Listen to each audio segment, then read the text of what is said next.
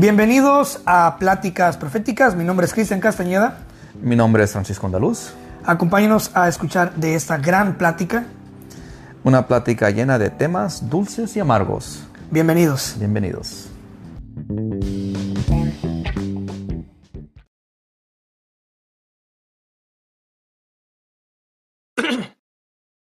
Hola, Cristian Castañeda, ¿cómo estás? San Francisco de Asís. Así te voy a empezar a decir ahora. ¿Por qué? Porque te das tanto a desear que ya pareces un santo de la iglesia católica, güey. No, no, ¿cómo crees, Cristian? ¿Crees que me... Tenemos que, que me- para poder grabar, tengo que pere- peregrinar tres días de rodillas, llevarte ofrendas de frutas y vinos, rezar, rezarte, o llevarte Tengo que- veladoras. Tengo que confesarte algo, Cristian.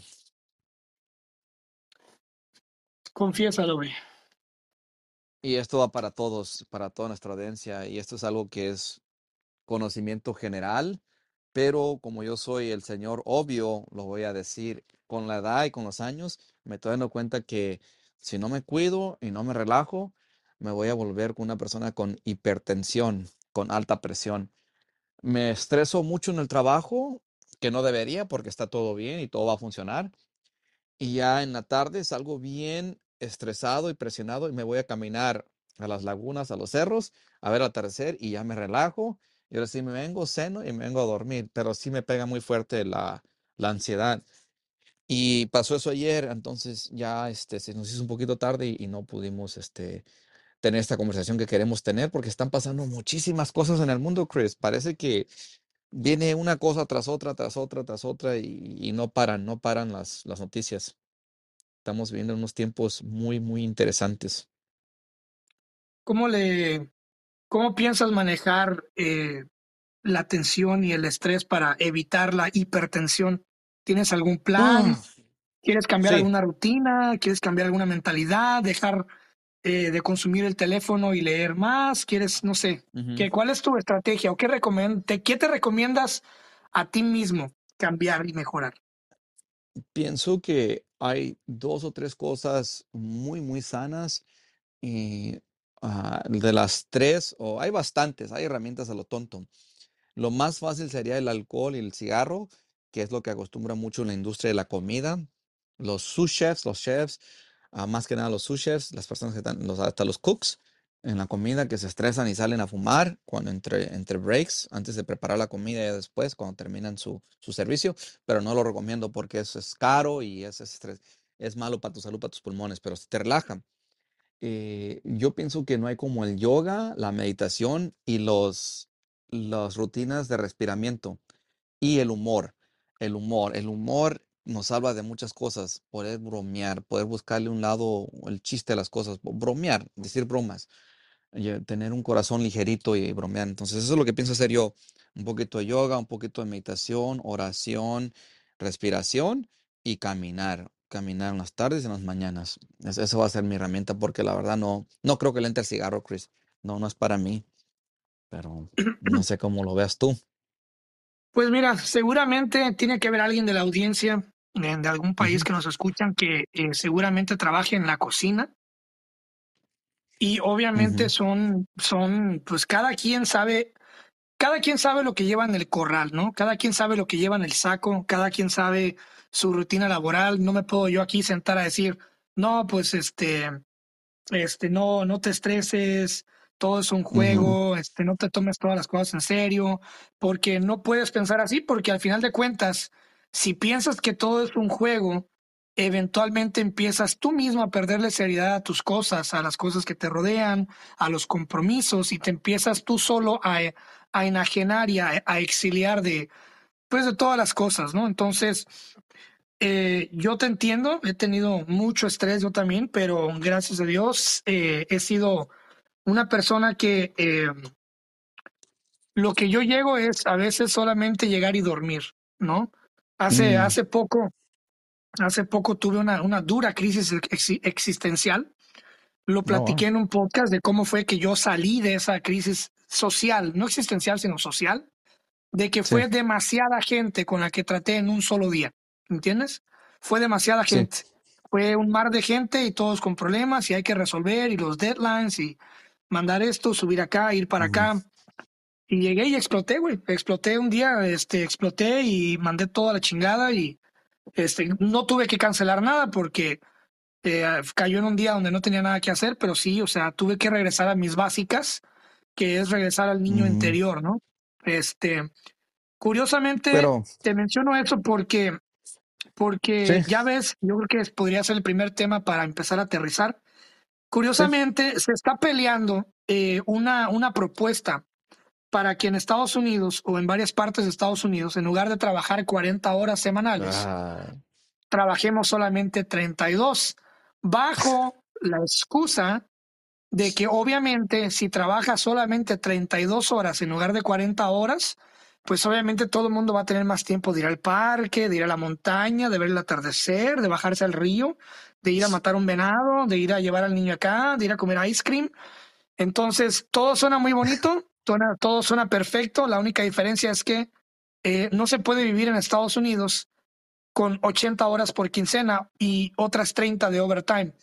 Entonces, si no tienes un sistema que, con el cual se pueda sobrevivir con 180 horas por quincena, imagínate con 64 horas por quincena, güey, sin overtime. ¿Tú qué piensas de todo eso? Ay, ay, ay. ¿De, quién salió esta propuesta? ¿De un demócrata en California? De por sí. Ay, ay, ay, los demócratas están bien locos.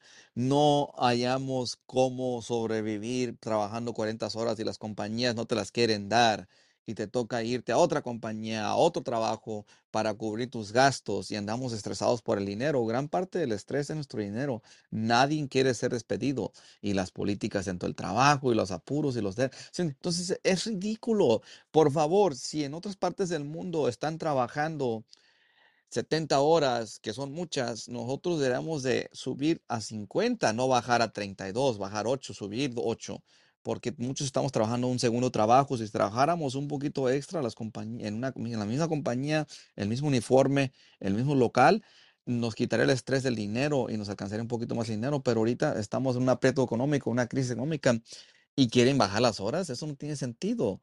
Ocupamos trabajar más, ocupamos acomodarnos más, ser más productivos para que encontremos ese equilibrio en la economía, porque la economía está descalibrada. Desde COVID, desde, desde sobregastos en el sistema bancario de cada país y la inflación y este, inundaciones, crisis, este, crisis agrarias, crisis de suministros, crisis de guerras como la Ucrania, que es una guerra masiva que ha afectado de una manera masiva varias industrias. Entonces, este, no veo como 32 horas y eso viene de una mentalidad de utopia socialista de la izquierda y, la verdad para mí no tiene sentido. Yo ahorita soy feliz con 40 horas y quisiera unas 10 más.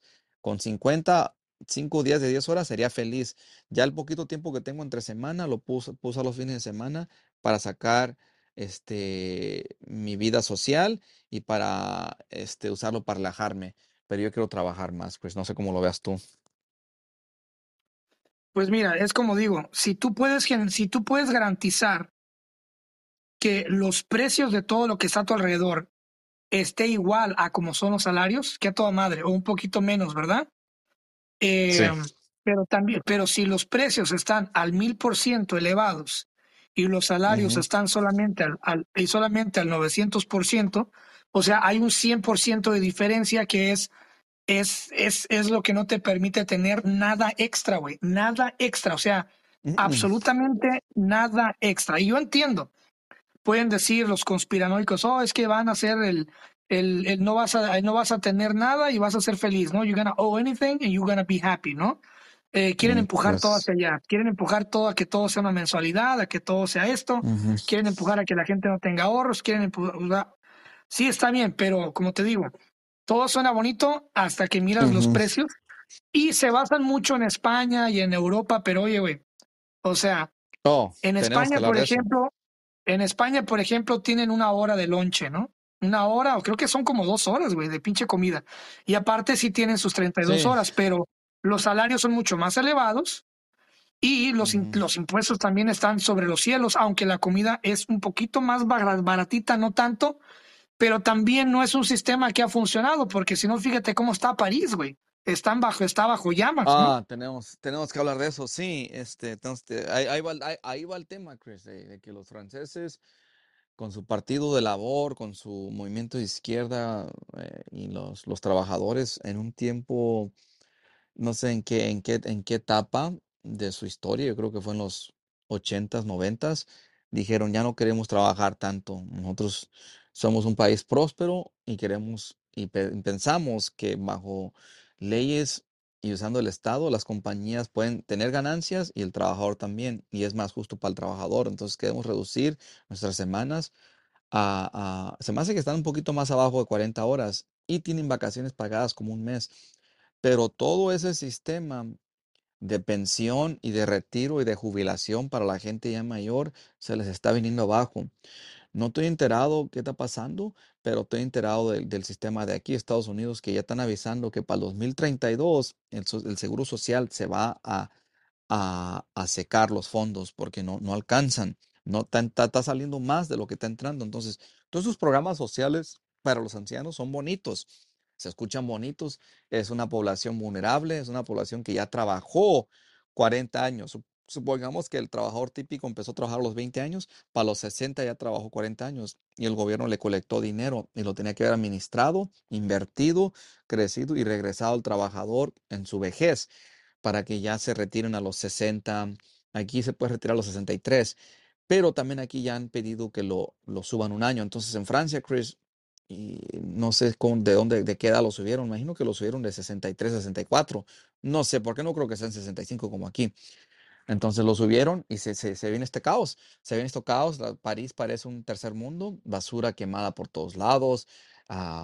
hay motín, hay, hay peleas con los policías y Macron no sabe qué hacer. Se, se le reveló a la gente.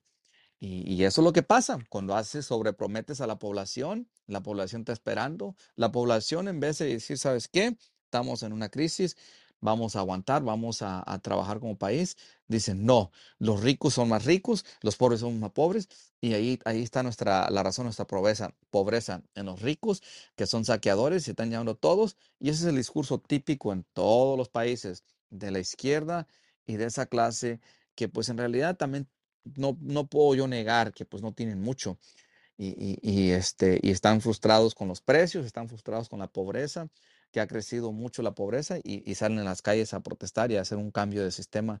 Pero ese cambio es peligroso.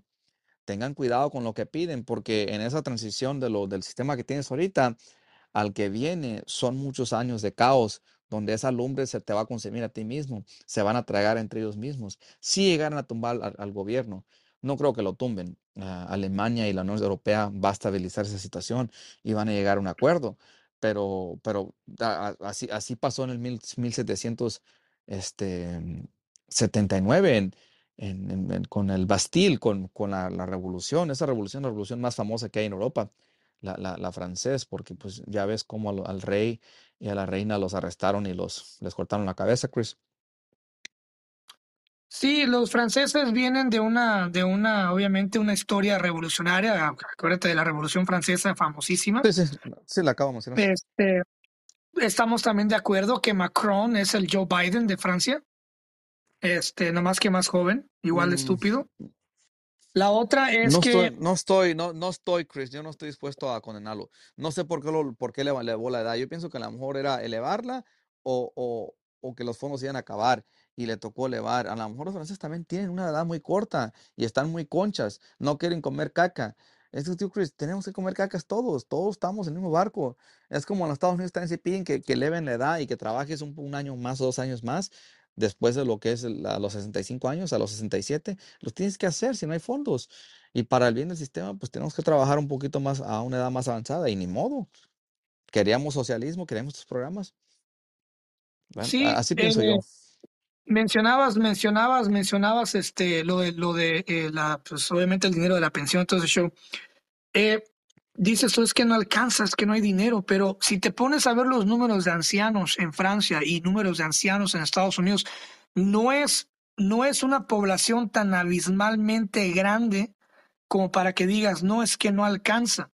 Lo que pasa es que a dónde se está yendo el dinero y otra cosa es que todo está elevadísimo, güey. O sea, tú te vas a una casa hogar aquí en Estados Unidos, digamos que tú eres un viejito eh, que obviamente acabó solo, ¿no? Tus hijos no te quieren y fuiste una mierda de persona, pero trabajaste duro, este, comiste caca, como dice Francisco, toda tu vida y juntaste un buen dinero porque fuiste un mal padre y no le diste nada a tus hijos, entonces te quedaste con todo el dinero, ¿no?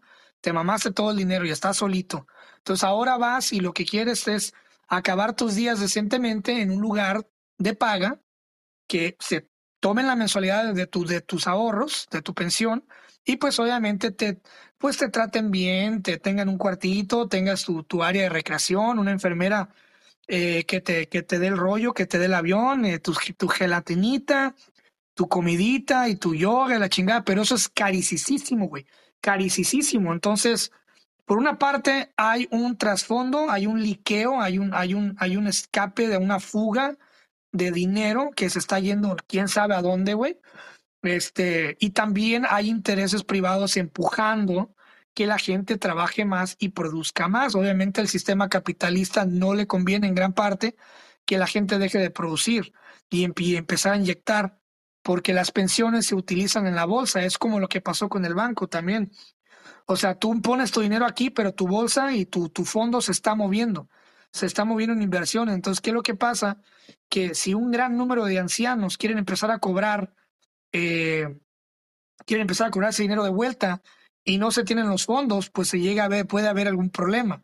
Entonces, yo lo que creo es que en Francia hubo una presión por, por poderes privados eh, hacia Macron para pasar esa ley eh, porque seguramente el recurso se está utilizando en algo bajo la manga, bajo la mano, que no se quiere que se sepa. Y lo mismo pasa aquí en Estados Unidos, por eso quieren empujar a los 65 años, a los 67, a los 70, porque hay algo que está pasando ahí, hay algo raro, güey. Si entiendes, cuando tú, por ejemplo, si tú ahorita te retiras aquí en Estados Unidos, tienes 65 años, trabajaste toda tu vida y le metiste al seguro, más aparte le alcanzaste a meter algo a tu 401k, no te van a, el 401k sí te lo pueden dar, te lo pueden empezar a, abonar desde los 50 años si quieres, porque eso es muy aparte. Pero el, del, seguro social. 59 y medio. Ok. Ah, no, 50, ya investigué yo. Entonces, desde los 50 años te pueden dar, te pueden dar un porcentaje de tu cheque, no te dan todo, te dan un porcentaje, obviamente, y el porcentaje escala conforme a la edad. Eso a lo mejor es lo que dices de los 59 y medio. Pero el seguro social, cuando tú vas cuando tú vas a cobrar, que te toca, que te toca ya retirarte, te lo digo porque lo he visto en personas que ya se van a retirar el año que viene, están juntando un chingo de papeleo, eh, ya tienen que, o sea, no se ve fácil el proceso, güey. El proceso burocrático para retirarte y que te den tu, que te den tu depósito mensual de retiro en Estados Unidos, cada vez va a ser más complicado y más difícil y van a, van a tratar de empujarte un poquito más, un poquito más. Y si la gente se deja, güey, van a, van a seguir utilizando ese dinero para algo. Hay algo raro ahí que no me cuadra con el dinero de las pensiones de la gente. Cuando el dinero no te lo quieren, no te lo quieren dar y te hacen el feo, tu dinero es porque se está utilizando en algo, güey. Digas lo que digas. Mm. No, no, es, es, es que si tú eres una persona que crece en el gobierno y que el gobierno va a administrar tu dinero mejor que tú, pues allá tú. Pero yo soy del pensamiento de que tú como persona deberías de poder ser responsable y administrar tu propio dinero, tus propios fondos, tus propios ahorros y tú invertirlos eh, y te va a ir mejor que el gobierno, porque el gobierno, si tú haces cuentas de cuánto te quitaron y los juntas y para cuando llegues a tu vejez, cuánto te van a dar, te van a dar mucho menos, porque ellos lo usaron para darle a personas que no trabajaron. Si te mueres y, y, tu esposa, y tú te mueres temprana, ahora a una temprana edad, este, ellos no te lo van a, si me entiendes? No te lo van a, dar mm, a tu familia. E, es un caos, un caos total, es un proceso burocrático que no sirve. Y más embargo, si estuviera invertido por ti y trabajado por ti, pero como este, pasó la Gran Depresión y era muy popular este, Franklin Delano Roosevelt y, este, se sentían... Y, y fíjate, Chris, que para mí es, es como, hay como un hay una palabra griega que se llama hubris, no sé si en español se iba hubris, es como una arrogancia de que el gobierno y el Estado puede hacer muchísimas cosas por las personas. Y, este Lyndon Johnson en los Estados Unidos, en, después de la guerra, lo que era la guerra de Vietnam en los 60, el que reemplazó a, Kennedy cuando lo asesinaron y luego tuvo un término también propio, eh, él también sirvió cuatro años propios, él pensaba que podía erradicar la pobreza de los Estados Unidos. Y ese, ese, ese tipo de, de arrogancia es, es, una arrogancia triste, porque es una persona inteligente, pues dice, yo quiero acabar con la pobreza. Y como le tocó gastar en la guerra de Vietnam, no hizo programas sociales para ayudar a los pobres, pero se quedó con las ganas y con el sentimiento que podía erradicarla. Pero pues no puedes, Chris, siempre va a haber una población que por alguna razón u otra no tiene motivación, no puede salir de donde está estancada. Ahorita lo que pasa y el problema para los gobiernos es que somos muchos, somos la mayoría y ya se está perdiendo esa clase media, esa clase media que, que aspiraba algún día a ser clase media alta o clase alta. Entonces Pues casi es que si somos somos. muchos, si somos muchos, ya no le des dinero a la gente que no produce, güey. No mantengas a la gente que no produce, güey. Si somos, mu- si somos muchos, elimina a la gente que no produce, güey. De córtales, córtales, córtales el suministro de comida, el suministro de apoyo. Sí, ok, va a haber vandalismo, ok, aprésalos y aprésalos, mételos a la Sí, cárcel y que produzcan desde ahí algo, un bien, una yo marca de zapatos barata, unas camisas estoy de color contigo. blancas, de color negras, a un dólar, que las puedas vender a un dólar. Sí, no sé, placas de carro, eh, ponlos a producir algo bajo, bajo el, el salario mínimo. De todas maneras, tienen libertad y no lo aprovechan, están en la calle. Cabrón, mete, Pues enciérralos entonces y si se quieren drogar, que se droguen, pero dentro de la cárcel, dentro de, dentro de su espacio. O sea, elimina de la calle y elimina la ayuda de la gente que no produce. Asunto resuelto, pero no se puede porque aunque tú quieras, tienes que rendir cuentas y siempre Siempre tienes un patrón, siempre tienes alguien que te dio dinero, siempre tienes alguien que te patrocinó el camino, siempre tienes alguien que te, que te sabe algo, siempre tienes alguien al que le pediste algo, entonces siempre hay que pagar ese favor, darle de vuelta al padrino y callarle el hocico al güey que, al güey que te sabe algo. Entonces, cuando llegas a la política y llegas al poder, siempre llegas con un chingo de hoyos en tu ropa, güey, y en tu alma y en tu espíritu. Eh, y es muy difícil ya desde ahí voltearte y decirle al pueblo, hey, eh, ya tenemos, siempre hemos tenido la solución para esto y, y ahora vamos a empezar. Pues obviamente no, porque te van a eliminar, ¿no? Entonces, eh, como te digo, siempre hay manos detrás de todo, siempre hay algo ocurriendo. El dinero que está estancado, no existe una, no existe algo como dinero estancado, güey.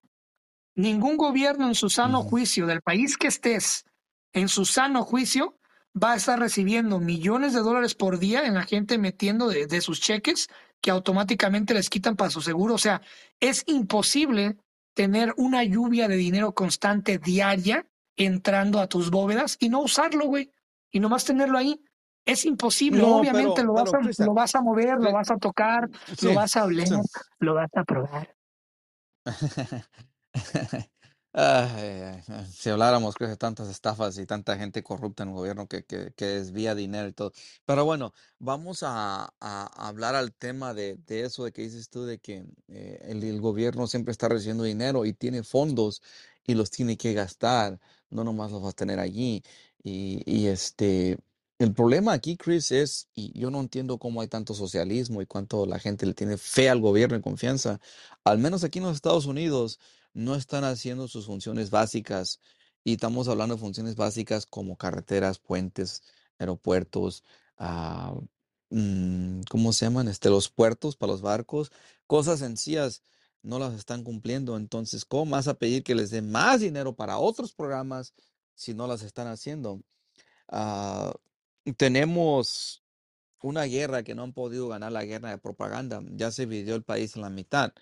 Curiosamente, a la mitad demócrata izquierdista está a favor de guerra y la mitad conservadora republicana está a favor de que, pues, ¿por qué estamos dando un país si no hay un objetivo claro? Y están alegando de que, pues, en realidad fue la OTAN la que, y la que provocó esta guerra y es la culpa de la OTAN, más, más culpa de la OTAN que de Rusia. Entonces, no sé, ahí- yo estoy más con, estoy más con los demócratas, pero sí me frustra que, que tenemos fe y todavía hay esperanzas de, de que el gobierno va a dar seguro médico para todos, público, como en otros países, cuando no tenemos carreteras decentes. Al menos en mi condado, Chris, yo no sé dónde estás tú ahorita con estas lluvias, hay muchos baches. Apenas me tocó gastar 200 dólares en el AXO no sé cómo se dice asco, asco, ah, axo en español, asco el brazo de mi. Asco eres, asco eres tú. Soy yo. Se llama, se dice axo, axle, axo. Axo, el brazo, el brazo de mi carro. Entonces son 200 dólares que tengo que pagar mecánico, a mi mecánico ahorita.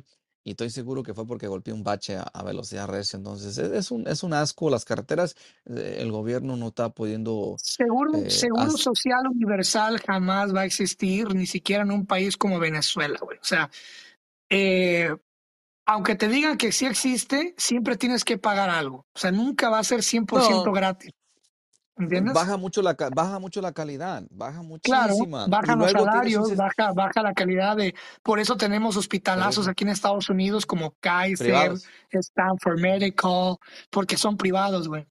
Pero particulares, sí. Sí, en México también, Chris. En México tú puedes ir al IMSS y te van a tratar como basura y vas a durar mucho. O puedes ir a un particular, pagas y pum, te atienden como un rey, te atienden bien como debe de ser. ¿Por qué? Porque estás pagando. Pero como ellos les paga el gobierno, les paga muy poco y tienen muchísima gente y no, no, no están abastecidos, no están y, y, la gente luego demanda y, y, no hayan cómo administrar sus fondos. Ellos te tratan como pueden. Es como cuando vas al DMV, ellos te tratan como quieren son amables hasta un punto, pero no puedes ir a demandarles ni nada. Tú no les pagas, les paga el gobierno y ellos no se sienten como endeudados contigo. Ellos nomás hacen su trabajo como burócratas, pero cuando terminan ya están a la casa y pues tienen razón en cierta manera, no estresarse y no apurarse. Ellos, ellos que les apuran hacer los trámites. que se me hace, ya que mencionaste las carreteras rápidamente, se me hace curioso, por ejemplo, California, vamos a, vamos a hablar así, vamos a poner un ejemplo que conocemos para no, no andar inventando y no quedar mal. Pero por lo menos California, el problema, y te lo dice alguien que sabe de eso, que no puedo yo decir mucho, pero sé de eso. California tiene los, los, se dio los derechos de mantenimiento, de conservación y, eh, pues sí, más que nada de mantenimiento y de conservación a una empresa que se llama Caltrans, como tránsito Caltrans. Y esa empresa eh, obviamente recibe millonadas del Estado y recibe millonadas de otros subsidios y también genera, genera cierto dinero eh, de los carriles rápidos a los cuales tienes que pagar para entrar y evadir el tráfico, los cuales ahora ya abarcan más espacio de las carreteras que los carriles regulares, entonces a huevo te obligan ya casi casi a que te metas a pagar para poder entrar a la vía rápida. Entonces ellos generan dinero de ahí, generan dinero de pues uso y, de, varias cosas. Entonces, a mí se me hace increíble, oh, también el, cruce de puentes, no se diga. Entonces, a mí se me hace curioso que, por ejemplo, una empresa que genera miles de millones de dólares eh, al mes de todo el dinero que se paga, por ejemplo, un ejemplo básico.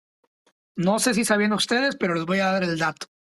¿Sabían ustedes que si yo quiero cruzar en mi, en mi carro el puente de Golden Gate, que es un puente, ok, histórico, yo lo sé, viejísimo, culerísimo, despintado, mal cuidado. Si yo lo quiero cruzar, es un tramo de cinco minutos, güey, para cruzar ese puente sin tráfico. Por cinco minutos y por el mame de cruzar ese puente son 12 dólares, güey. 12 dólares. Imagínate si yo vivo del otro lado del puente y cruzo a trabajar a San Francisco todos los días. Es un dineral por mes, güey, tan solo de ese solo, de ese solo vehículo. Por un millón de carros que cruzan ahí diariamente, saquen la matemática.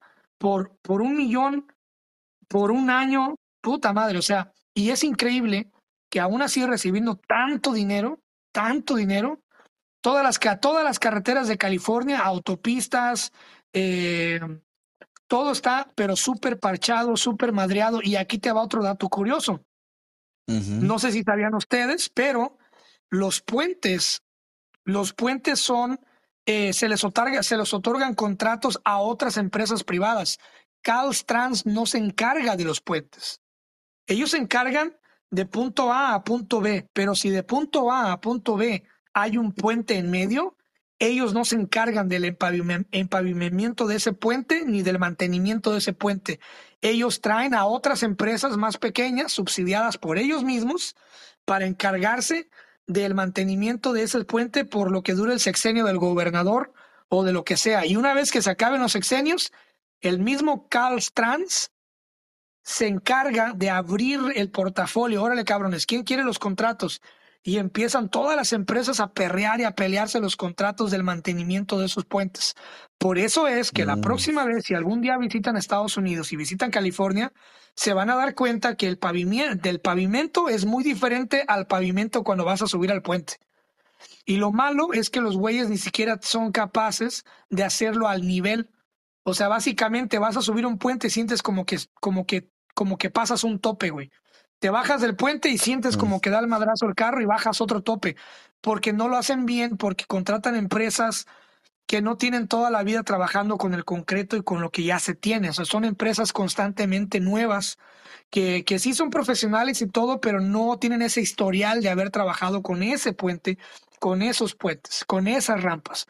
Entonces, es un desmadre de pleitos y aparte no se diga de ciudad a ciudad. O sea, no es la misma compañía de puentes que se está encargando de un proyecto en Fresno que tiene toda la vida a otro a otra compañía que está en Modesto, que está en Tulare, que está en Riverside, que está en Los Ángeles. O sea, cada condado tiene su propio set de empresas. Entonces, es un desmadre, es una competidera de gente. Eh, si algo entra dentro de los límites que no son tuyos, colindando con algo, o sea, es un vaivén de llamadas y de burocracia, güey. Y pasan años. Por eso pasa eso en México, que los baches, güey, hasta memes les hacen, güey. Hasta fiestas de cumpleaños les hacen a los baches en México. Porque ¿qué, qué es lo que pasa? Que casualmente ese bache quedó colindando con varios distritos y entonces cada quien se echa la pinche bolita con tal de no reportar eso en su hoja de Excel para que su patrón les dé un buen bono. Entonces, he ahí el, el- el- he ahí el meollo del hoyo del pollo, güey. Ah, me vas a dar alta presión, me va a pegar hipertensión si hablamos de las carreteras de California. Pero Mejor Francisco, brinquemos a es tu otro tema. culpa, es tu culpa porque tú votaste por lo que hay, es tu culpa porque no haces lo, lo suficiente para defender tu derecho. Oye, Chris, Es tu aquí tema, culpa. aquí es un, aquí está un tema así rapidito, no sé cuánto nos divulguemos tra- platicando esto, pero ¿tú crees que pronto la gente se enfade de, de los demócratas y, y tengan un cambio de corazón? Digamos, hay, hay que regresar a los ochentas, setentas de Reagan, donde teníamos, bueno, setentas, desde, Re- desde Reagan, Chris. Reagan, los setentas, no hemos, no hemos tenido un gobernador conservador así fuerte, con mano dura. ¿Sería bueno regresar a, a los setentas a tener un gobernador conservador, republicano?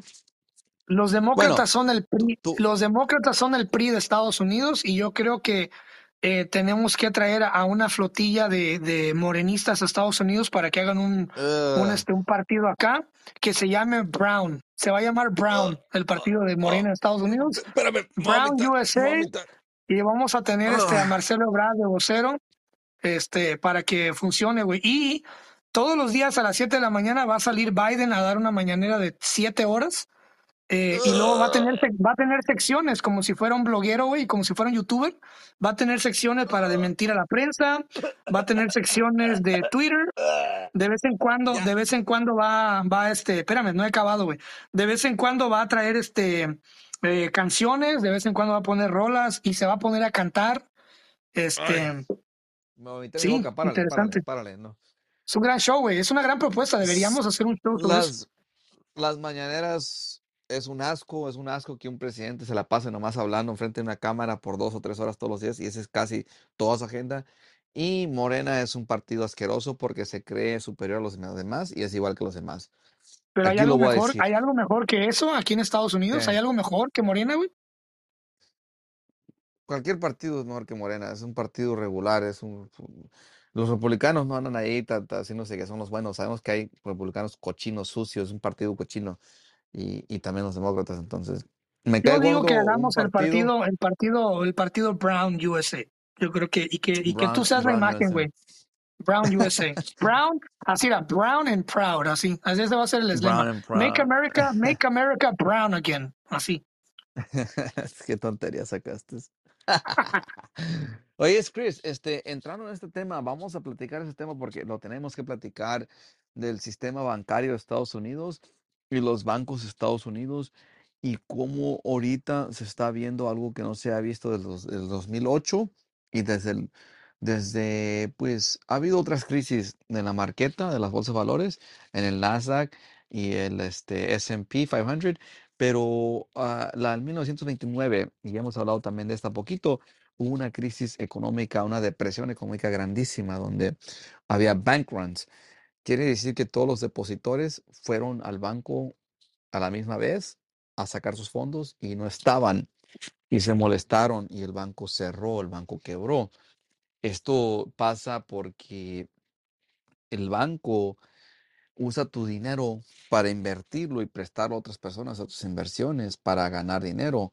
De todos los depósitos, nada más guardan un 10% y el otro 90% se juega para crear más capital y ha sido el sistema capitalista que tenemos, que ha funcionado porque ese fluyo, ese flujo de capital nos permite crecer, invertir, pedir préstamos. A veces los bancos pierden, pero la mayoría de las veces ganan en sus apuestas cuando, cuando usan ese dinero de sus depositadores, de sus, de sus clientes.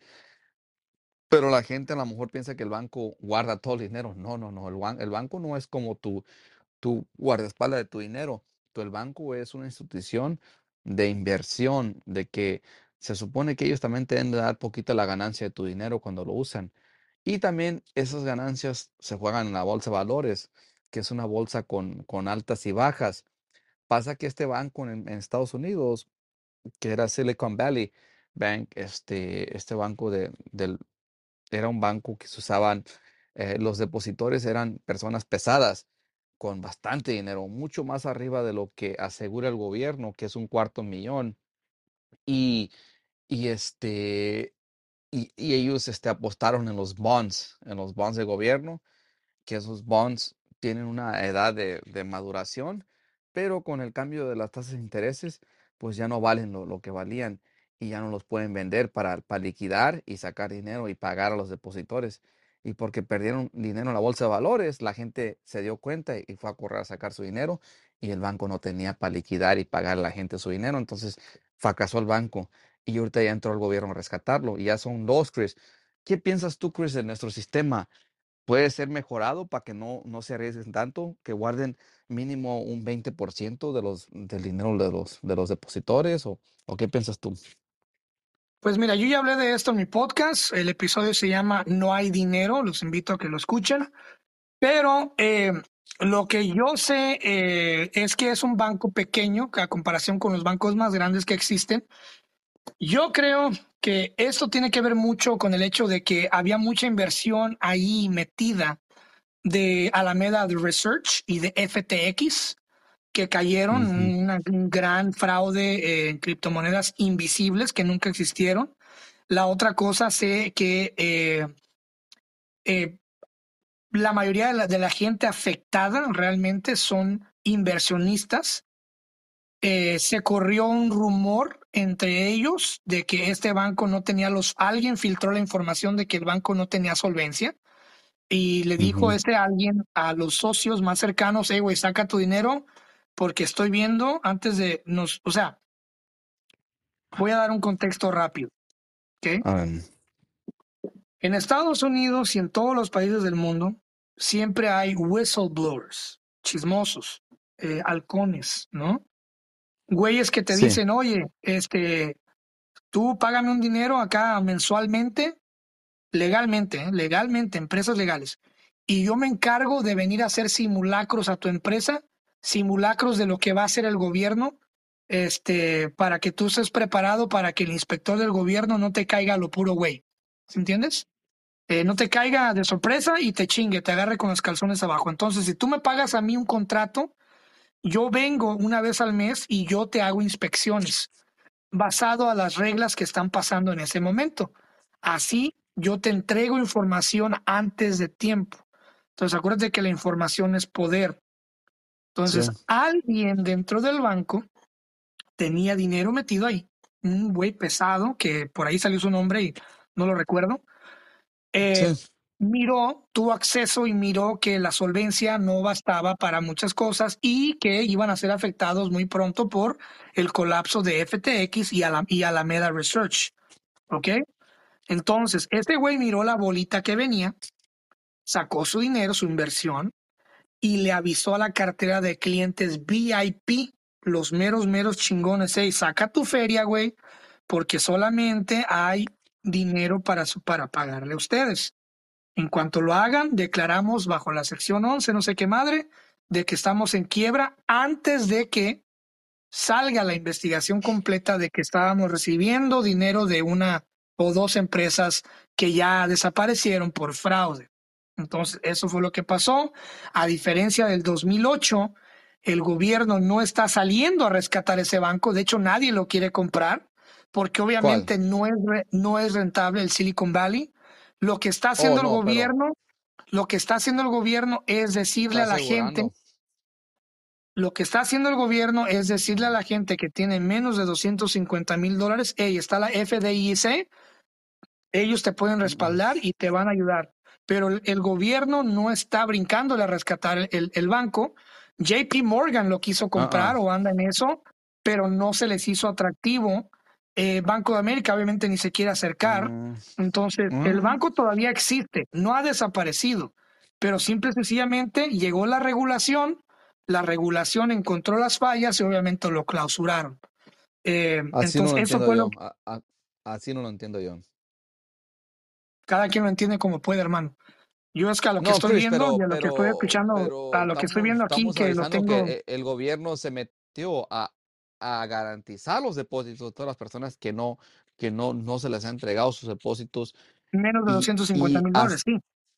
No más, porque era nomás como un 7% de los depositores o un, un, porcentaje bien pequeño tenía esa cantidad o menos y se le va a garantizar su depósito por el sistema de gobierno y el gobierno va a garantizar a los que tenían más de los del, cuarto millón, que eran bastantes, porque eran personas que querían este eh, mover su dinero. Aquí la pregunta es, ¿de dónde, de dónde va a mm. sacar el, dinero el gobierno ese dinero para dárselo a la gente? Exacto, exacto. Pues en vez de mandárselo a Ucrania, se lo mandan al banco y, ya lo estabilizan. Pero no podemos tener un banco. Pero después, después de que saques ese dinero, pequeño, Después de que saques ese dinero y lo des al, al FDIC, porque no se lo va a dar al banco para nada, güey. El banco ya cerró. El banco ya no es confiable. Ellos ya no le vuelven a dar un peso a ese banco. Se lo van a dar al FDIC para que lo dé a todas las personas que ya hicieron, que ya metieron su queja. Pero el problema aquí es, déjate tú si es un banco pequeño si la información que tenemos es relevante o no. La pregunta aquí es, ¿de dónde viene ese dinero y quién va a terminar pagando ese dinero? No, pues nosotros, la inflación, van a subir más los precios, vamos a estar más jodidos, vamos a tener que trabajar más horas, vamos a tener que jubilarnos más tiempo y trabajar más tiempo dicen por ahí, más cosas. Dicen por ahí, piensa mal y acertarás. ¿No crees que esto es una jugada sucia entre bancos para eliminar competencia más chica? ¿No crees que esto se trata de que estos güeyes, de que estos güeyes ya no fueron a las orgías y entonces ya, ya están fuera del club y ahora hay que atacarlos? ¿Tú qué crees que, que, que esté pasando? O sea, puede ser que el banco falló en la regulación o puede ser que hay algo detrás, un lobby entre banqueros para eliminar ciertas cosas o hacer otros movimientos. Porque ahora también hay otros dos bancos que también van a colapsar, uno en Nueva York.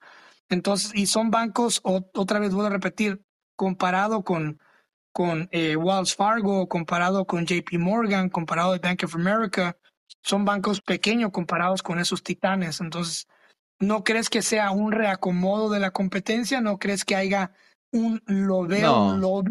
No. No, creo que son bancos que, que la mayoría de sus de su estabilidad estaba basada en ganar, en ganar en estas, en estas inversiones venturistas, futurísticas. Y ahorita muchas compañías han ido de California y estaban atados mucho al, al, a los bonds del gobierno y, y, ha cambiado mucho la marqueta de los bonds. Entonces tiene que ver. que tenga, tenga que ver con los despidos masivos en la industria de la tecnología? No, no, y, que ha habido, que ha habido muchos cambios en esta industria, de que ha habido mucho reacomode y que muchas compañías han salido de California. Hay muchos factores, pero es una tormenta perfecta que choca y crea este, esta quiebra de este banco. Al, a la, a la viéndolo de una manera más amplia al país, pues al, al gobierno no le, no le conviene de que se paniqueen los bancos, se paniquee la gente. Obviamente, Chris, la mayoría de la gente no tiene ahorros seamos claros, esos memes están chistosísimos. Como dicen las personas, oh, estoy preocupado por mis 300 dólares que tengo en el banco. Y eso aplica a mí. A mí que me van a apelar, que me van a Francisco, ¿no tienes eh, ahorros? ¿Tú? No tengo ahorros, no tengo ahorros. ¿No tienes ahorros, Francisco? No puede No, ser. no ¿Cómo vas a iniciar una familia? no, por eso no puedo, por eso no lo he hecho, ¿Vas a iniciar una familia sin ahorros? ¿Vas a iniciar un matrimonio sin ahorros? ¿Cómo es posible? No lo, lo he ¿Qué va a iniciado, ser de ti? no lo he iniciado. No sé, vamos a ver qué pasa. Estoy cotorrón, estoy soltero, ¿Tienes, tienes dinero viejo. acumulado en tu seguro, en tu pensión, lo suficiente para que de aquí a los de aquí a 30 Tranquilo, años Chris, puedas es, es, es retirarte tran- decentemente? no sé, no sé, no sé qué va a pasar conmigo, pero estoy en el barco que están muchos americanos de que no tenemos, entonces hacemos esas bromas de que pues, oh, te preocupado por... la-". A- Ay, yo lo veo como, como pelar ovejas, Chris, como las, les das las rasuras y le quitas la lana. Así está pasando, se siente así, como que la gente que tiene ahorros se les está castigando y se les está, se les está quitando la, la lana y se les está, y los que estamos, andamos pelones sin, sin abrigo, pues ¿qué nos van a quitar? Ahí estamos nomás ahí jodidos, ya, ya sufriendo. Pero esa gente que, que tenía cantidades fuertes, pues están peligrando su dinero y pero pues no podemos sacarlos del banco porque sin el banco, sin el sistema bancario no tenemos, no mueve, no se mueve el dinero y no se mueve el capital y no tenemos el sistema que tenemos. Entonces vamos a tener qué pasa con esta tormenta. Son tormentas. Estamos hablando de una tormenta que son pasa 15 años ah, después de la que pasó en 2008. La de 2008 tardó como unos 5 años en arreglarse.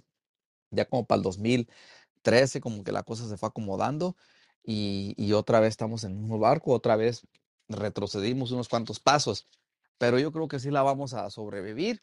Hay muchas cosas que nos preocupan, Chris. Vamos a brincar a otro tema, así rapidito. Esa es una noticia que son rumores, pero empiezan a circularse en las redes de que Trump está anunciando que el martes lo van a arrestar.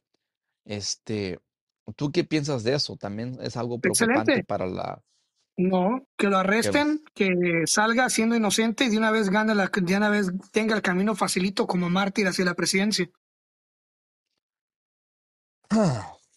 pues yo pienso que mucha gente que lo Chris. arresten, Yo que, tengo muchos que, que amigos que salga, salga en la prensa esposado, que se suba al carro sin poner resistencia, que vaya a corte y digan, y digan en dos, tres semanas, ¿sabes qué? No le hallamos nada, y él salga y lo use eso para ganar en campaña. Ven a lo que hemos llegado, tenemos que mejorar pero el país, bla, bla, bla, bla, y vámonos.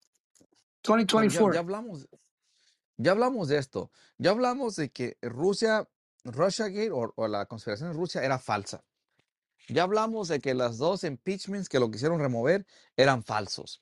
Ya hablamos de que, de que este, acusaciones de mujeres también resultaron ser ciertas y no ciertas, porque pues son ciertas, pero tampoco no es como que, ¿sí me entiendes?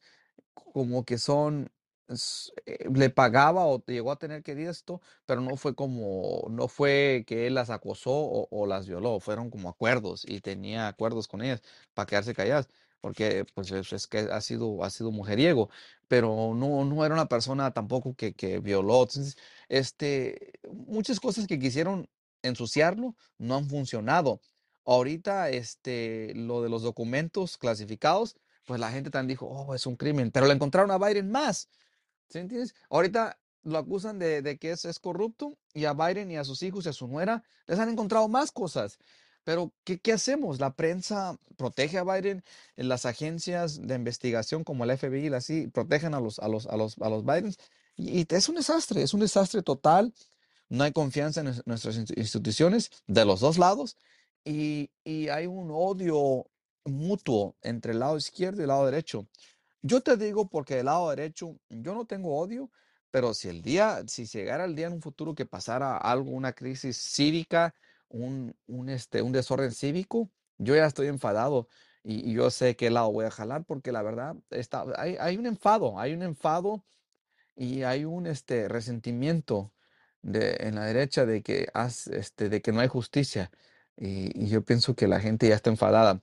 Hablábamos de eso en el episodio pasado de, de Andrew Tate, de que es injusto de que arresten a una persona, no se le pueda traer evidencias a los cargos que se le pone y nomás lo tienen en la cárcel indefinidamente sin, a- sin llevarlo a un juicio justo.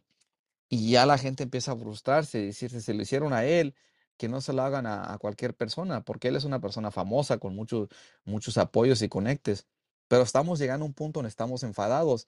Y cuando ya no hay diálogo, Chris, y ya no hay una solución cívica y política, ¿qué es lo que sigue? Sigue la violencia y eso es algo que no, me gustaría ver en este país a mí. Me, me parte el corazón pensar así, que, que va a llegar a ese punto.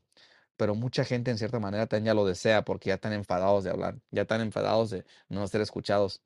Pero Dios quiera que se arregle, que no pase eso. Este, si hay evidencias de que ha hecho un crimen, que se traigan y que sean claras y que tenga un juicio, que sea un juicio claro y, que la gente sepa y ya dejar de ser tan partidistas también. Quizás también sí es criminal, Chris, pero si me arrestas a Trump y tiene cargos y tiene, tienes evidencia, también arréstame a Biden, porque ya tenemos suficiente evidencias también de que ha hecho, ha hecho fraude y ha sido un político corrupto que ha usado su influencia y su nombre para, para el beneficio de su familia. Y arréstame a su hijo y a su nuera y a toda su familia que recibió dinero de países extranjeros, porque no podemos tener presidentes y sus hijos y sus nueras recibiendo eh, di- fajos de dinero y, y, este, millonadas de la China para, para influir en las políticas de este país. Bueno, pasemos a un tema ya menos político para no convertirnos en un Por noticiero. favor, por favor, Eh, por sí, favor, porque se te me pierdes y Sorry. olvídate, güey. Este, No, no, eso no, ya parece, me, me, me- me parece, parece un programa de noticias, güey. Y la gente dice, sorry. otra vez este güey. Bueno, este, yo te quería comentar, te quería contar una historia que ese es el, digamos que es el, el, el, el intro a, a un tema que vamos a seguir. Pero no quiero entrar de lleno a este tema, quiero darte una intro y compartirte una historia, ¿verdad? Bueno, Te escucho. hay un amigo, no sé si escucha el podcast, si lo llega a escuchar o no, me vale madre. Estamos a, unas alturas, en, esos tiempos ya me vale madre, ¿verdad? No voy a decir nombres, obviamente, pero hace unos meses, nomás que le, le quise dar, quise que se sentaran las aguas, güey. Que yo no soy persona, yo no soy una persona que le brinco a la emoción. Hace unos meses me llegó un mensaje y es un amigo al que no veo, ¿qué será? Hace 15 años pero son esos amigos que ahí los tienes añejados en tus redes sociales, ¿verdad? Por alguna razón ahí han, se han quedado ahí en tu red social, en tu red social favorita. Bueno, me manda un correo y es una Biblia grandota. Obviamente, como viejo lobo de mar que soy, cuando tú miras que alguien te mira, te manda un texto grandísimo, es porque te va a pedir dinero. ¿Ok? Sencillo. O si es tu mujer, es porque va a cortar contigo. Fácil. Entonces, eh, empiezo a leer y obviamente pues me estoy divirtiendo mientras estoy leyendo la triste historia, donde dice que eh, ya está frustrado de la situación del país, que ya está harto de la situación del país, que bla, bla, bla, que bla, bla, bla, y bueno, que se quiere ir a ¿Qué Estados? Unidos, ¿Qué país? Oh, que se quiere, que se quiere ir a Estados Unidos a probar suerte, y eh, que él ya tiene dónde llegar, y que ya sabe qué hacer, y que nomás ocupa, ocupa dinero para, para el coyote, y que ocupa dos mil dólares. Dos mil dólares que vienen siendo como mm, 40 mil 40 mil pesos de pesos. México, ¿no? Por ahí. Sí. Ok, ahí te va. ¿No, no, no fue AMLO el que te, el que te mandó ese texto? Ese Eh, bueno, entonces le digo, le digo, le digo a mi amigo lo mismo que le he dicho a mucha gente, incluyéndote a ti. No presto dinero. Así en seco le dije, bro, lo siento ni- ni mucho. me acordaba de eso, ni me acordaba de Ajá, eso. yo sí me acuerdo, güey. Yo sí tengo muy buena memoria, no soy como No, tú. Yo sí gracias, por- tengo gracias por vergüenza. recordarme que eres, que eres un cobarde. Está bien, sale. Consigue, sigue. Oh, ok. Ok, cobarde. Acuérdense de esa palabra, por favor. Vamos a regresar a ese, a ese punto. Francisco, acuérdate que dijiste eso, ¿ok? Bueno, sigo con mi historia. Entonces, le dije, hey, bro, ¿sabes qué? Yo no presto dinero, bro. Lo siento mucho y espero que consigas, ¿no? Va. ¿Así Obviamente, no, no te preocupes, bro. Yo entiendo. Sí, qué bueno. Yo también le dije, ok, cuídate. Bye. Órale. Va, güey. Pasan siete días, güey. Siete Sí, días. sí. Otra Y triste me, historia. y me manda otro amigo más cercano, que también lo conoce a ese güey. Me manda, pues, un mensaje diciéndome, hey, güey, este, ¿qué onda con fulano? Y le dije yo, Simón, este, hace unos días me escribió para pedirme feria. Dice, güey, no mames, a mí, a mí también. Ok, ¿qué te dijo? Le dije yo. Y me manda, güey, una captura de pantalla del mismo puto no, texto, güey. Copy lo, paste, cop- lo, lo copió y lo, copy lo paste, ¿ok? Y obviamente este güey camarada mío, también es una persona que no presta dinero, güey, porque nos han chingado mucho dinero en el pasado. Familia, Sí, sí, sí. conocidos, ¿verdad? Sí. Entonces, aprendimos a las malas, pues. Y igualmente el güey le dijo que no, bueno. Pasan otras dos semanas y este vato que pidió dinero, de repente, de la nada, güey, sube, después de mucho tiempo de no postear nada, ¿qué? Sube fotos de, sube fotos de él y su ahora futura esposa en Cancún, En Cancún. en el, en el hotel, en el hotel es un, es un hotel, es un hotel carísimo. Bueno, sube un álbum como de unas 20 fotos y la chingada y sube una foto al final donde está hincado propone- proponiéndole matrimonio a la chava, ¿no? Sí. Entonces, obviamente agarro yo la una captura de pantalla de las fotos y se la mando a mi compa. Le dije, mira, ahí está lo del coyote, güey. Y dice, sí, qué cabrón, quién sabe a quién chingaría. Y dije, sí, la verdad está cabrón, la gente, eh, la gente es capaz de todo por, por lograr un objetivo y lo respeto y lo entiendo. A lo mejor quería tomar esa decisión, juntar un dinero para proponérsela a su chava, llevarla a Cancún. Pero siempre es mejor decir la verdad, güey. O sea, de- de- decir la verdad y saber Pues sí. decir que y saber decir que no. O sea, cuando tú También. no puedes, cuando tú no puedes con algo, no digas sí. Sí, sí, sí, sí, sí, sí, sí. Y luego, oh, güey, ¿sabes qué? No voy a poder, este, eh, lo siento, no puedo, no puedo. Y entonces ya dejaste a una persona encarrilada y con problemas porque se confió en ti. ¿Se entiendes? Entonces, aprender a decir que no y decir la verdad, güey. Si no puedo con el paquete de una vez desde ahorita, ¿sabes qué, güey? Gracias por pensar en mí, pero no voy a poder cumplirte, güey. Mejor para qué, no, no, no me No. meto, güey. Que Sí. decir, sí, claro que sí, sí, sí, sí, sí, sí, sí, y de repente, oh, faltando unos días para algo, oh, ya no, no, no, no, no. no. ¿Sí entiendes? Ahora, eso me pasó a mí también. Yo me acabo de casar, ¿verdad? Sí. Para los que se han casado, ya saben, También, pediste- también mandaste un, un- un cadena pidiendo dinero a todos tus conocidos o qué? no, yo, yo, sí, yo sí soy un hombre de verdad y pagué mi boda de principio a fin. Gracias a Dios la costé toda Es como todo un broma, hombre. Chris. Es, es Pero ahí te broma, va. relájate. Ahí te- no, estoy relajado, ahí te va. Es que se pone buena la historia. Entonces, cuando yo ¿qué me casé, cuando yo me casé, cuando yo me iba a casar, yo planifiqué mi boda con un año, ¿ok? Ujú. Y obviamente contraté fotógrafos, videógrafos, grupo, banquetería, eh, todo el desmadre, güey. Y a cada uno de arreglos. ellos, y a cada uno de ellos, que la mayoría eran, mi, eran, eran mis compas, a cada uno de ellos les pedí No. contratos, güey.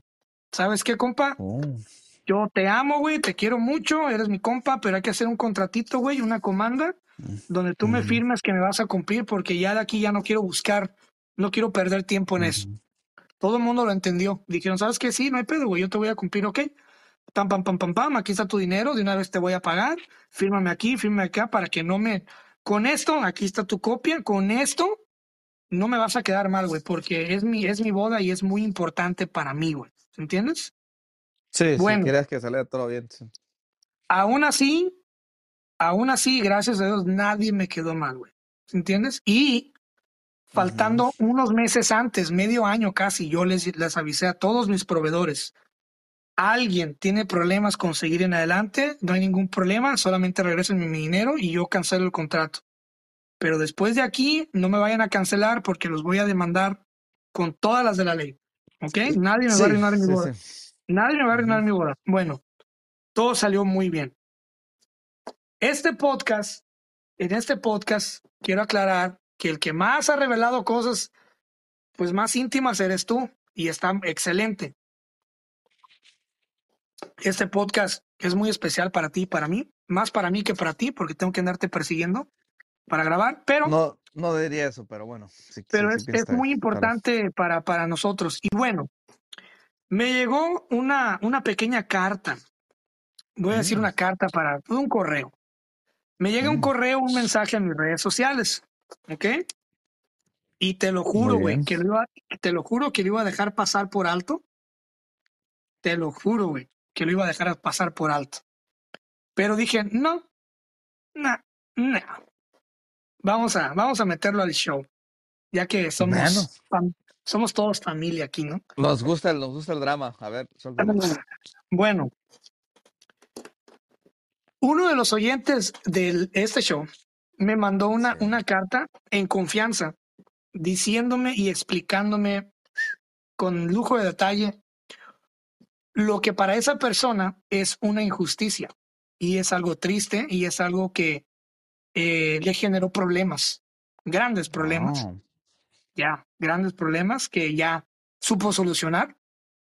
Este, y me dijeron, me dijeron, oye, Ujú. Cris, no quería decirte esto, pero quiero darte una queja de tu co-host. Y dije yo, ah, ah. por favor, adelante. Estamos aquí para, para el servicio a la comunidad. Cuéntame. Eh, y me senté con mi taza de, y me senté con mi taza de café a leer. Ay, Y sí. bueno. Francisco, Escuchemos. Ujú. tú ya sabes de qué estoy hablando. Y antes de seguir, te quiero yo preguntar a ti, güey. Sí. ¿Tú qué piensas de esa gente que te dice, sí, eh, sí, eh, sí, sí, sí, sí, sí, sí, sí, sí, sí, sí, sí, sí, y de repente, de la noche a la mañana, ya cuando está todo arrancado y ya, ya se cerró ese espacio y ya no estás pensando en ese problema, ya eso ya está resuelto, de repente esa persona te dice, ¿sabes qué, güey? No voy a poder. Y dices tú, güey, ya, ya eso ya está cerrado, ya me estoy preocupando por otras cosas. Y dices, no, pues no, no, no voy a poder, lo siento, upsi, dupsi. Ah, ya. Ya, ya sé de qué estás hablando. Ok, entonces, para no dar Ey. más detalles, para no dar más Sí. detalles, porque esto es algo que se me, aclaro, eso es algo que se me confió a mí, ¿ok? No, mí. no, no, está bien. A Y, mí. y no es, no hay, no hay mentira en eso. No Claro, en entonces, eso. ahorita te voy a dejar hablar, te voy a dejar expresarte, te voy a dejar desmentir, dar tu versión No, yo- no, no. Y obviamente, pues, este, maquillar las cosas para que te veas, pues, bien, ¿no? Este, ¿Crees yo que te pregunto, yo te yo? pregunto a ti, güey, No, yo te yo no voy a pregunto a ti, nada. yo te pregunto a ti, Sí. tú te vas a casar, ¿verdad? Y ya Sí. estás a, un mes, a unos días ya de tu boda, güey, el día más ajá. importante de tu vida, ¿ok? Y obviamente traes mucha atención, yo lo sé, ya pasé por ahí, espero que un día pases por ahí también para que veas, Sí, sí, sí. de, de tener que ser responsable por muchas cosas y obviamente pues no quieres quedar bien con, quedar mal con tu mujer y, y quieres, quieres pues tú ser el, el vato que, ay, mira, me hizo una boda y sentirte chingona. Entonces yo voy, o sea, tú vas y me contratas a mí. Chris, quiero que vengas a hacer mi, quiero que vengas a hacer mi, mi, mi DJ. ¿Cuánto me vas a cobrar? No, pues te cobro tanto. Ok, está bien. Eh, y te digo, ¿sabes qué? Nomás que mi boda va a ser eh, a una hora, a dos horas de tu casa. Ok, no, no, no hay pedo, güey. Eres mi compa. Claro que sí. Órale, güey. Va, muy bien. Entonces sí. Ok, sí. Este, pero hacemos una comanda, ¿no? De que un contratito. Oh, ¿sabes qué? Ah, eh, es que yo no hago contratos, güey. Bueno, está bien, pero, pero sí, sí, sí vas a poder ir, ¿verdad? Sí, claro que sí. Ok, entonces en ese momento yo elimino eso de mi agenda de tareas y estoy confiado, estás confiado de que yo voy a ir, ¿verdad? De repente, ya cuando ya terminaste todo, ¿ah? ya, ya nomás estás esperando la fecha, este, de repente yo te llamo, ella, Francisco, sí, ¿qué pasó, Chris? Este, eh, no voy a poder, bro. ¿Qué? ¿Cómo? Sí, cabrón, no voy a poder porque pues está lejos. Eh, no puedo. Pero, güey, ya habíamos quedado de que, ah, lo siento, güey, pero no puedo. Pe- Pero, ¿y ahora qué hago? Pues no sé, güey, lo siento, upsi, dupsi, eh, no puedo. Es que eh, voy a dejar de, de trabajar aquí para asistir a esto. Sí, güey, pero eso vas a ganar Sí. más de lo de allá. Sí, yo entiendo, pero es que eh, no puedo dejar acá para irme acá, aunque gane más dinero acá. Ah, ok, entonces eh, está bien. ¿Cómo te sentirías si un conocido, así como yo, un amigo, te dijiste, yo te quedo, te acabo de quedar mal? ¿Te sentirías, pues, molesto, decepcionado de mí? Eh, ahora vas y le dices a tu mujer, "Hey, ¿sabes qué? Cristian me quedó mal. Y ella te va a decir, oh my God, sí, yo sé, eh, Cristian me Chris, quedó me, de- mal. me, me dejas ya. Ya voy a acabar, ya? ya voy a acabar. Déjame, yo, Sí. yo lo digo con confianza, si quieres. espérame, espérame. Dale, Entonces, pues, Cristian, me, pues, Cristian me quedó mal.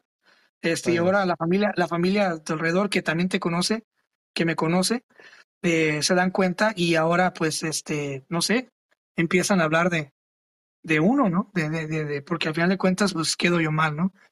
Bueno, te comparto esa historia dándole servicio a la comunidad del podcast. ¿Tú qué piensas? ¿Tú qué piensas de eso? Dame tus cinco centavos, te escucho. El micrófono es todo tuyo. Un minuto de silencio. Un minuto de luto. Sí, aquí estoy, Chris, aquí estoy. Chris, Te escucho, hermano. Yo, tú, tú dime porque esa es una versión que se me dio. Tú dame tu versión. e- esta versión es 100% correcta. Yo no voy a maquillar nada. Estuvimos, hubo un contrato verbal. Ese Sin nombres, contrato por se favor, hizo porque se me confió en No, confianza. Sin no, nombres. no, y, y, Solo y, y, lo- y es una persona llegada, es una, no es ni, ni, ni, es una No es persona un que me da extraño, gusto que, ¿verdad? No, no es un extraño no, para me ti. da gusto que escuche, me, me da gusto que escuche el show. He hecho ya varias taquizas para la familia y le han gustado los tacos, por eso le gusta, le gustó la idea de que yo estuviera en su boda. Entonces esa confianza se agradece, ese halago de que Aparte, aparte, que es- aparte es un fan, es un fan del podcast. Eh, bueno, Yo sé y, y- y lo, lo estimo mucho y lo va a escuchar este show y quiero disculpar, dis- disculparme aquí enfrente de todos y decirle que por favor, por favor, este, cambió, mi situación laboral y este, y me tocó decir no, aunque tanteo que lo puedo hacer por no quedarle mal con un mes de, de- de avance, porque yo sé que en la región está él, puede agarrar un taquero. Este, yo también estaba dispuesto a ayudarle a agarrar todo el equipo y que él buscara a alguien que preparara, porque va a salir rico y los puedo guiar, pero no estoy seguro y se me complica porque yo estoy bien atado en esa situación. Ha habido un cambio grandísimo en mi vida con ese trabajo que, que, conseguí y no quiero menear tanto el barco allí, aunque tanteo que sí puedo pedir ese día, pero me sentía presionado con un contrato. Yo no hago contratos porque yo sé que yo voy a estar ahí, nunca he quedado mal a un, a un cliente. Hemos quedado mal poquito con, con los horarios, poquito en la hora que me presionan, no, no alcanzo a llegar al servicio porque pues está complicado las taquizas, te doy mucha preparación para llegar a, a veces a tiempo, pero en lo que es la calidad y la consistencia y, y la amabilidad y el sabor, están muy ricos los tacos. Entonces esa persona, si me estás escuchando, tú sabes quién eres, este, quiero disculparme contigo porque así te quedé mal y esa versión que dices tú es la versión correcta. Es una versión que, como dices tú, Chris, este, querían asegurar ese y no tener do- dolor de cabeza ni preocupación que, que la comedia va a estar lista e- en ese día tan especial y ya quería moverse a otras cosas, a su traje, a su, a los invitados, a otras cosas. Y, no, y, y pues, tristemente, como tú, Chris, mi situación cambió un poquito, pero es más, ahorita, si él no consigue a nadie, y lo digo aquí en el show, yo lo voy a hacer y me voy a aventar la bronca con mi trabajo de pedir ese día y yo voy y lo hago, porque tanteo, que, tanteo poder hacer ese, ese compromiso. Y, pero eh, dado el caso que no consiga alguien, pero quiero que me disculpe, quiero que también un poquito me entienda de que cambió mucho mi situación, de mi situación antes, ahorita, pero este, eh, ¿cómo te diré, Chris? Y también hay otras cosas, hay otras cosas de que esas taquizas también las he hecho en conjunto y en asociación con, con mi jefa y también la relación a veces tiene sus altas y sus bajas. Como no es un negocio propio mío, este, no tengo 100% libertad, tengo una libertad al 70%. A veces salimos de acuerdo, a veces no. Los precios también, estábamos viendo el precio de por, de por persona y ya ha subido mucho la carne y al último también ni, ni precio le di. Iba a ser entre 12 dólares o 13 a la, a la por persona y iba a tener bastantes personas. Entonces, este, quiero disculparme, es, se ve muy ah, falta de profesionalismo y falta de, falta de profesionalismo. Si eres un profesional y tú das una fecha, la tienes que sacar. Y, y un contrato no es malo. Los contratos son más buenos que bueno, que más buenos que malos, porque dado una, una diferencia, hay una, hay un, hay un, este, un respaldo legal para las dos personas, para cualquier partido que se sienta, se sienta herido y no cumplido en el contrato. Entonces, este, es mejor los contratos que nomás una manera informal, un saludo de mano o, un- o una llamada por teléfono. Pero en realidad sí los hemos hecho nosotros, nuestros taquizas, casi 100%, nomás en una manera informal y han funcionado. porque pues es, taquizas, sirves a las personas y tú llegas a un acuerdo cuando las personas dicen voy a tener 50 personas y tienen 30, tú le dices, ok, no llegó tu gente, pero te voy a dejar comida. Ya tú sabrás qué hacer con la comida, porque se te traje comida para 50. Si el party se contrata para 50 y les llega un poquito extra, le dices, ¿sabes qué? Me voy a ir un poquito extra, ya se me acabó la comida que traía para tus 50, trajiste más personas, puedo ir a traer más, pero pues te, te va a tener que cobrar más. ¿Sí me entiendes? Hay, un, hay un acuerdo, hay un baile con que se juega con el cliente, donde si tú tienes tacto y eres un, buen negociante, funciona.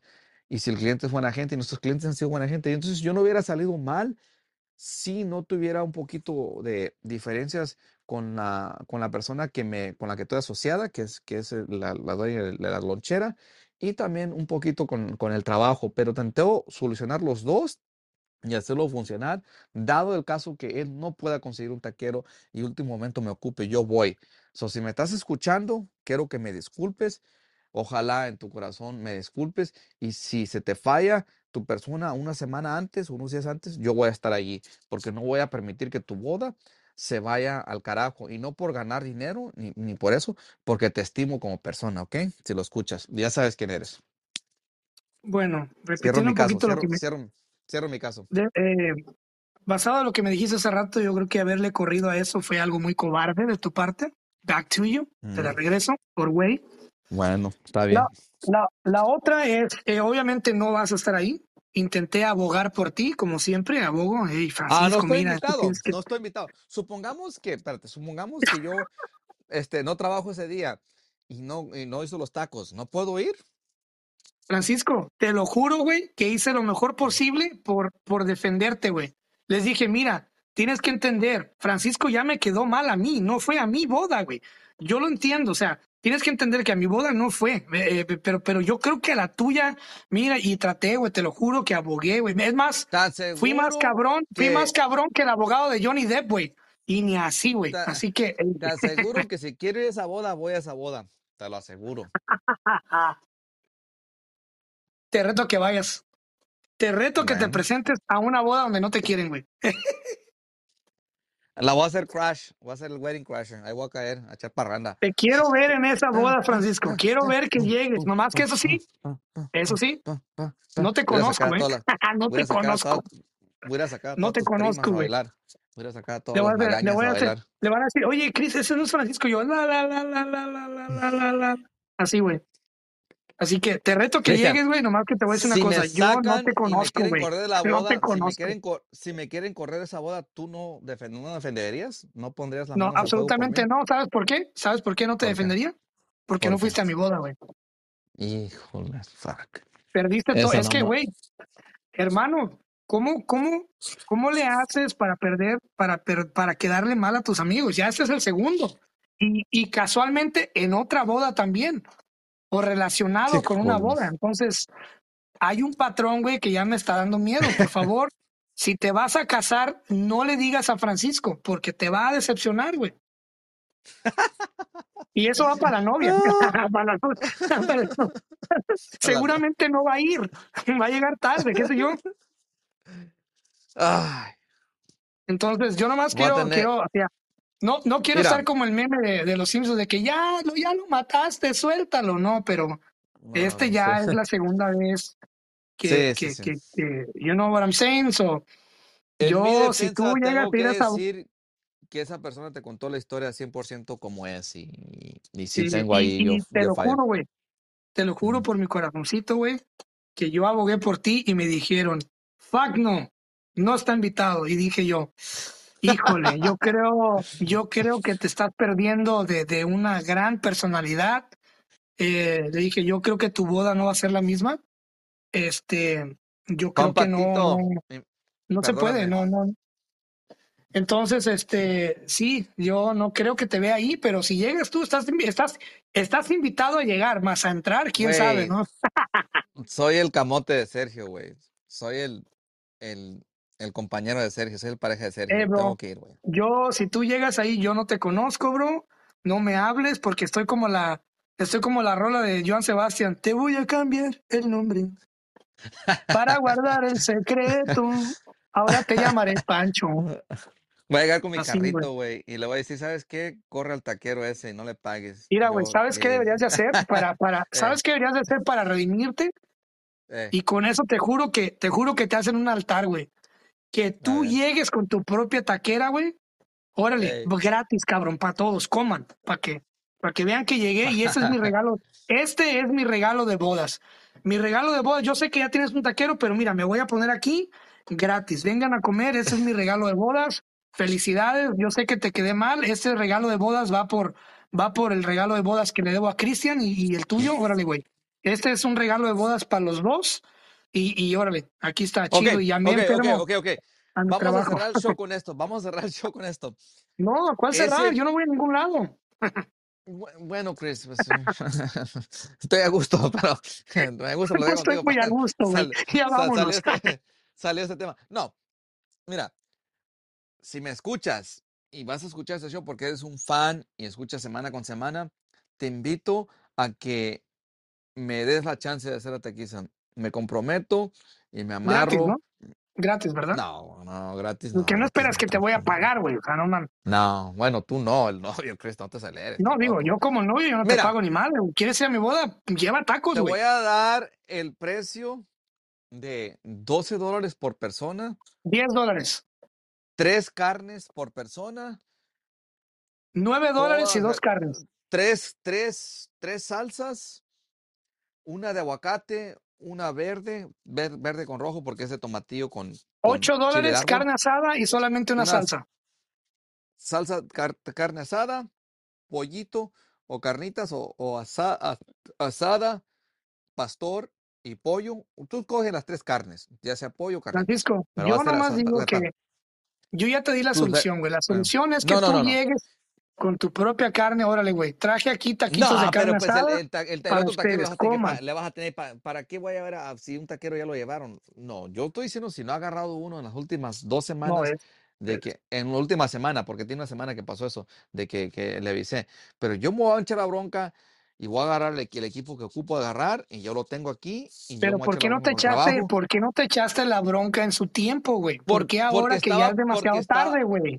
Porque estaba presionado, Chris, porque estaba presionado ¿Presionado de estaba... qué? ¿De ganar Del dinero? trabajo, sí, del trabajo que ya ha comenzado. Es que comencé un trabajo lucrativo y, y no puedo echarme compromiso. Y, y me, me quieren ahí los fines de semana, pero yo voy a hablar con mi patrón y voy a buscar ese día y lo voy a pedir y ya, ya tengo confianza con mis patrones porque ya tengo más de un mes ahí y ya agarraron, ya saben de mi seriedad con el compromiso que tengo. Entonces, Bueno, esto si no va a ya algo tienes, si ya tienes más de un mes y eso fue hace una semana que le dijiste que no, ¿por qué no hace una semana le dijiste que sí y ya trabajaste eso con tu patrón sabiendo que esto ya existía? Chris, te, acabo de decir que no tenía confianza con ellos y no sabía qué pasado. Ah, hubo un cambio grande. No lo puedo decir, pero un cambio grande con estos diluvios. Con la agua que hubo, se cerró la facilidad que tenemos ahí arriba y la de acá abajo, donde trabajo cerquitas, ya se abrió y ya tengo asignado a mis cocinas, donde yo voy a estar encargado de las cocinas y ya voy a tener mi personal y ya tengo mi equipo y ya tengo más claridad de lo que va a ser el futuro en los próximos meses. Entonces yo no tenía claro nada y me sentía bien estresado. Ahorita ya no. Con estas lluvias que se llevó la carretera en el casino que está ahí arriba, ya vamos a bajar acá abajo y ya en un futuro pronto se va a abrir el casino acá abajo. Entonces eso me permite a mí, como te digo, ya respirar, ya con mis trabajos, mis patrones ya los veo todos los días y ya tengo una idea de cómo son y ya Yo tengo nomás una idea digo de, que ¿sí espero me que entiendes? esto lo solu- Fue que esto sí, claro, te entiendo. Espero que esto lo logres solucionar, lo, do- lo logres mira, solucionar y espérame, y espero que te pueda ver en la boda como el taquero de la boda, porque me de encantaría. antemano, güey, te lo digo así, yo hice El todo y chef, sabes que soy muy bueno en convencer a la gente, güey, y no pude convencerlos, o sea, no estás invitado, güey, no existes en la lista de invitados. Y no Esa te preocupes, y no te preocupes como porque yo, taquero, yo, yo te mando historias por WhatsApp, güey, para que veas de lo que te perdiste, güey. como Otra taquero o boda. sin taquero, como si taquero taquero, ahí voy a estar. De- ¿Ya ahí oíste, va, eh. persona? No importa que pongas seguridad y anillos de seguridad, Francisco se va a infiltrar y ahí va a estar en tu boda. Si Solamente me te digo desde ahorita que yo no conozco a este güey. si me toca pedir perdón y decirle, güey, déjame entrar a tu boda, por favor, cabrón, ya estás con mis compas, así las. Y lo estoy diciendo aquí en el show, en pláticas proféticas, Francisco Andaluz te pide disculpas y te, te ofrece el servicio porque ya me acomodé y ya cambié un poquito mi situación Bueno, de todo corazón. Y, y de antemano ofre- y, y- y si no, si ya tienes a alguien, alguien que te gusta para ese servicio, te, te invito a que me des chance, te voy a alivianar con, con una botella, con si quieres unas agüitas frescas y invítame, cabrón, porque sabes que yo traigo ambiente. Soy un vato bueno, de antemano yo te digo, yo te voy a decir dos cosas. La primera es que en el carro donde voy a ir yo y Sergio, tú no vas, güey. Definitivamente, güey. Pues Tienes tú que vienes del llegar norte y solito. nosotros vamos del sur. Tienes que llegar norte. solito, compa. Tienes que llegar No, tengo solito. carros, tengo carros a lo tonto, tengo como cuatro carros y una flotilla. Eso, eso, no chingado. me eso no es gusta. Es más, es más, no es más, llega en caballo, güey, sin camisa la verga. Así. Y con la pistola encantaría. güey. Me Y con un, co- con un Bueno, pinche sombrero de palma así al, al lado, güey, así de lado, güey. Voy a llegar con, descalzo, güey, a ver, así. a ver, voy a llegar, a ver, lo voy a apuntar aquí en mi calendario, en mis recordatorios, Con un llegar pantalón con de manta sombrero. blanco, güey, así. Y calzón de No, manta, no güey. así. manches, no manches, no, no, no soy indio tampoco, no soy indígena. Pare- me veo indígena, pero no, no, no, tranquilo, Cristian. Voy a llevar un sombrero de, de palma. A ver, aquí lo voy a escribir en mi calendario, que, que un- porque el, el que tenía lo, lo llevé para México, ya lo dejé y lo, lo usó mi tío. Sombrero de palma, voy a comprar uno Machete, machete y pistola palma. fajada, compa. No, no, Cris, cálmate. No, no, no, tampoco. Un sombrerito de palma, unas botitas bonitas y, Pero y sí, güey. una, a lo mejor una, una guayabera bonita. No las que usa Lo mínimo que puedes hacer es llegar solo, güey, como todo un caballero a la fiesta, bien presentable, bien perfumado, güey, con un ramo de flores y mínimo un billete de 100 dólares como regalo, güey. Toma, güey. Yo sé que no. ¿Van a, van a hacer el baile de los, de los novios del billete? Para dejarle a la novia un billete. Bueno, no sé si chido. logres. Mira, si logras entrar para eso, qué chingón. Ojalá que sí lo hagan, ¿no? Y te va bailando ahí. Ah, bueno. Eh, ya está, pues, Chris. Pues entonces, yo, este, Chris, tuve buena Y la otra cosa tocamos. Ey, a ver, que te quería decir, ya para. Es que si a mí me preguntan, Mm, Chris, Puras quejas, puras quejas mías, ¿no? Pues, Chris, mejor ¿yo debería de invitar a Francisco? Yo les diría rotundamente no. Y van a decir, ¿por qué, Chris? Si él quiere ir, para que aprenda, güey, a no quedarle mal a sus amigos. Entonces, conmigo, A ti te daría, a ti te daría gusto que me hicieran cargar una cruz y que me crucificaran, yo creo. sí, no, y yo estaría, yo voy a estar ahí para picarte la costilla con la lanza, güey. Toma, cabrón. Así. o- o chicotearme, chicotearme. Sí, güey. Y, y sin Ey. chicote, güey, y sin, y sin, sin, sin manos, ya sabes con qué, güey. Órale, güey. Ah, cabrón, ah, cabrón, eso ya no, Así ya no que, me gustó. así que ya saben, bro. Pues bueno, ese fue, ese fue el chisme, el chismecito para cerrar el podcast. Los queremos mucho. Episodio 66. Y pues bueno, nos oímos la próxima, Francisco. Gracias por, por tu tiempo, señor. Gracias por estar aquí y otorgarnos estos minutos. Tienes una agenda muy ocupada, lo sabemos, y, y te apreciamos, güey. Saca, Apreciamos tus saca tu dinero, saca tu dinero al banco y pon el colchón, el colchón, Chris. Ah, no te preocupes por mis finanzas, gracias a Dios estoy muy bien. Yo te digo que mejor este empieza a ahorrar algo porque sí está cabrón, bro. Ya estamos, Ánimo, pues. Ahí- Te queremos. dale, pues. Si te gustó esta plática de pláticas proféticas, créeme que te va a encantar mi otro podcast, el podcast de Cristian Castañeda. En este podcast invito a gente súper interesante que se dedica a diferentes cosas artísticas y no artísticas, a platicar sobre sus cosas, sus talentos, en fin, son pláticas muy interesantes que te invito a que conozcas este gran proyecto también. Se llama El Podcast Cristian Castañeda, búscalo en Spotify o en cualquier plataforma que gustes. Y bueno, ahí nos vemos. Muchas gracias, te mando un fuerte abrazo.